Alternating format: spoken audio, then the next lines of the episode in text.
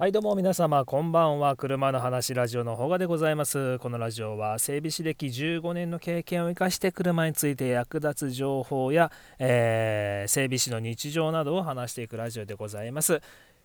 久しぶり。みんな久しぶり。みんなってまあみんなっていうほどねこのラジオ聴いてる人がいるとはちょっとまあ思わない思わないって言ったら聞いてくれてる人にめちゃくちゃ失礼だけどえー、っとねこの収録めちゃくちゃ久しぶりでございます。えー、っとね一番新しい更新で去年の12月10日えー、の更新で途切れておりました。でまあなんで途切れてるのかというとうーんまあね僕自身このあの音声配信を始めた時にまあこの音声配信がねあの結構情報に敏感な方だとこの音声配信で何かこうマネタイズができるらしいよっていうまあそのためには、えー、とりあえず数をこなしたくないと。期間を長くして あすいません。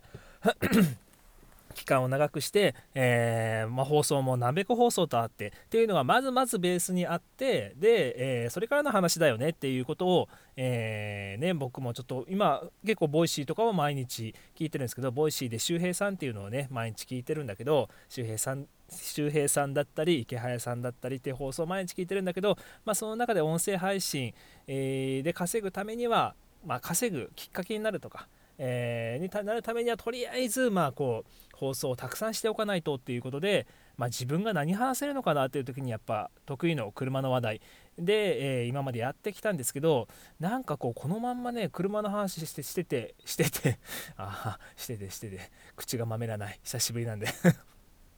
でしてていいのかなっていうのをまあぼやぼや思ってたわけですよ。うん、でまあ本当だからどうしたらいいのかなってちょっとわからない感じで、えー、まあ、休んでました。うん、で休んではいたんですけどやっぱなんかね今日ふと、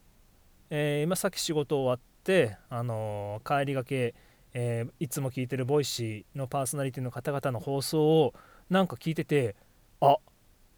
めちゃくちゃ喋りたいわってなんか喋りたい。喋りたいと思って、えー、今これ 1ヶ月ぶりにね放送を収録しております。はい。えっ、ー、と僕の放送を聞いてくださ聞いてくださりながら、コメントを書いてくださってた、えー、皆様、え久しぶりでございます。僕は元気です。年末年始皆さんどうしてました？うーんまあね九州は九州まあ僕宮崎ですけどなんか例年に比べて例年っていうのがその僕の小さい頃とかに比べてそんななんか寒くないなっていういや寒いけどね今朝とかは車のフロントガラス凍ってたんでまあ寒かったですけど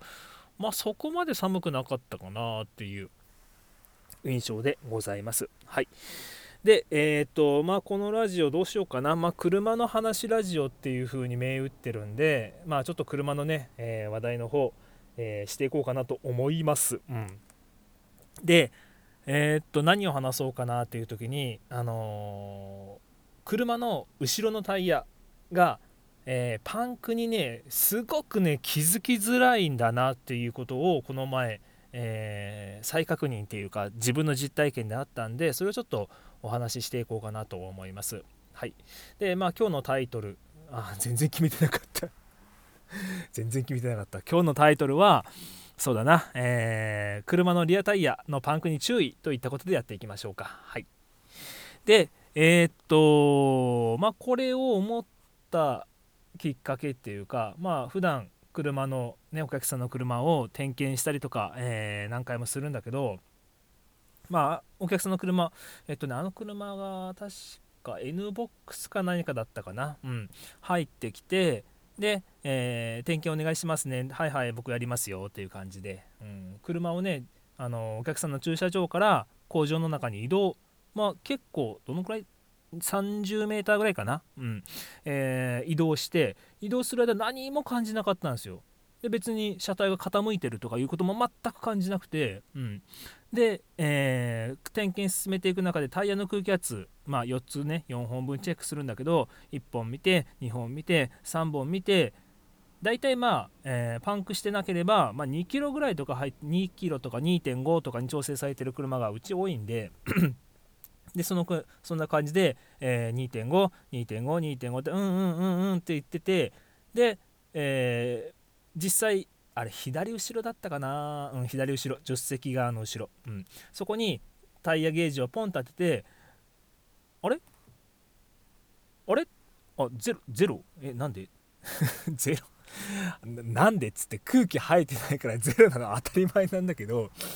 もう何もねあの、車はそのまあ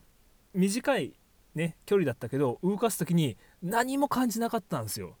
何も感じずに普通にブーンって動かして車止めてで、えー、ちょこ点検を進めていく中で空気集めていく時にあれ？なんでゼロなの？っていうふうにマジで思ってあこれパンクしてるんだと。その時それでなんかあの 初めてパンクをね、えー、認識するというプロの整備士。大丈夫かな僕。僕大丈夫かなこれやってて。この仕事やっててちょっと大丈夫かなってその時ふと思ったんだけど。まあまあまあ今までやってくれてるんでね。大丈夫だ大丈夫ですよ。でねその車を、えー、リフトに上げてあ釘刺さってますねということで、まあ、お客さん呼んできてあのこういうふうにあの釘が刺さっておりますのでどうしましょうかって、まあ、パンク修理でいけそうだったんで、まあ、パンク修理すると、えー、まあ、2000円ぐらいですよって。でまあ、えー、ちょっとまあ数キロかな？な 23キロじゃないかと思うんですけど、えー、そのままタイヤぺしゃんこのまま走ったように、あの形跡がねあるんでタイヤのこのサイドウォールっていうんですけど大体まあサイドウォールにあのまあ、例えばまブリヂストンとかだったりダンロップとかだったりであのメーカー名のブランドロゴみたいなのが書いてるんですけどもうそれが、えーと、一部分あの削れて消えかかってたんですよね。うん、でこういう風になってると、あのー、パンクしたまま走った証拠なんですよっていうふうにお客さんに話して、うん、でどうされますかってタイヤの側面はあのー、結構ゴムが薄いんでまあ、あの心配される方とか、えー、普段高速道路をよく使われる方とかはもうちょっとあの心配だから新品に変えてくださいって方もいらっしゃるんですけどお客様の使い方ってどんなですかね普段っていう感じで、まあ、聞き取りやって。で、えー、まあ、その方はうちの店舗からもう家も近いしで通勤距離も、まあ、通勤っていうかその毎日多分通勤されてない方だったんであのそんなに毎日乗らないから、うん、もうあのパンクしたらパンクしたでまたその時ご相談するんでじゃあ修理でいいですかっていうふうに言われてああもう全然いいですよっていう。ただまあその、えー、パンク修理とは言ってもまあその人間でいう銀歯みたいに虫歯の銀歯ねみたいにあの詰め物をしてる形になります。でえー、銀歯とかがこうふとした時に外れるじゃないですか、まあ、そんな感じで、あのー、その詰め物がポンと抜けてしまってまた再度パンクしてしまうっていうこともありえなくはないのでその時はもうタイヤ交換してくださいねっていうことで、えー、アドバイスしてでその時はあパンク修理で、え一応作業を終えたっていうことでありました。で今回ねちょっと気をつけてほしいのは、えそのお客さんも全然パンクに気づいてなかったんですよ。まあ、の前輪であればあのハンドル切るんでちょっとなんかこう違和感というかハンドルに伝わってくるはずなんだけど後ろのタイヤってあのハンドルと当然つながってないから分かりづらいんですよね。僕もそのまあ言うて言うてプロなんで プロだけど気づかなかった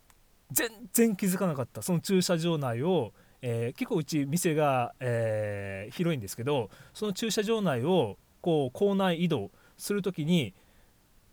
パンクしてればね気づくと思うんだけどね全然気づかなかった、うん、でお客さんも全然ね気づかずに多分自宅からうちの店に点検に持ってくる間、えー、もう全然気づかずにもう普通に点検してくださいみたいな感じでなんか変な違和感があるとかそういうこと何も言われずに、えー、点検してくださいというふうに言われてたんでだからやっぱりね後ろのタイヤってね気づかないんですよ。うん、で後輪駆動の車とかであれば多分違和感出るかもしれないけどもう最近の車は FF って言ってまあえー、前にエンジンがあって前のタイヤが駆動するっていう車がもうかなり大多数なんで後ろはもう本当にあのー、まあ重要度がちょっと低いっていうかまあ当然ねないとそのタイヤないと車支えれないし走れないんだけど、まあ、こう走る曲がる止まるってやっぱり前のタイヤの方が重要度が高いわけなんですよ。うん。まあ、そういうこともあってあとプラス車新しかったんで、まあ、そもそも古い車に比べて静かなんですよね。走ってても静寂性が高いというか、うん、本当に気づかなかったなあれね。ちょっとやばかったです。まあ仮に僕がその点検でタイヤの空気圧点検をポーンと頭から抜けててすっ飛ばしてたら多分そのまま返してた。でお客さんもあのそもそも気づいてなかったからおそらくそのまま乗っちゃってた。ちょっとねうんこれあいやいけないなって、うん、ちゃんとしっかり、あのー、このお客さんの車お客さん持ってきてくれてコーナー移動お店の中の駐車場を移動するだけでもやっぱちょっと気をつけとかないといけないなっていうふうに、えー、僕自身もちょっと、えー、戒めというか、えー、あのそんなことを考えた日でありました。はい、えー、久しぶりの配信でちょっとうまく話せたかなわかんないけど、うん、でこの配信はねちょっと不定期更新というか僕の気が向いた時に、えー、やっていこうかなとこれからは、え、思いますのでちょっとマイペースでお付き合いいただければと思います。それじゃあまた、え、次お会いいたしましょう。じゃあねバイバイ。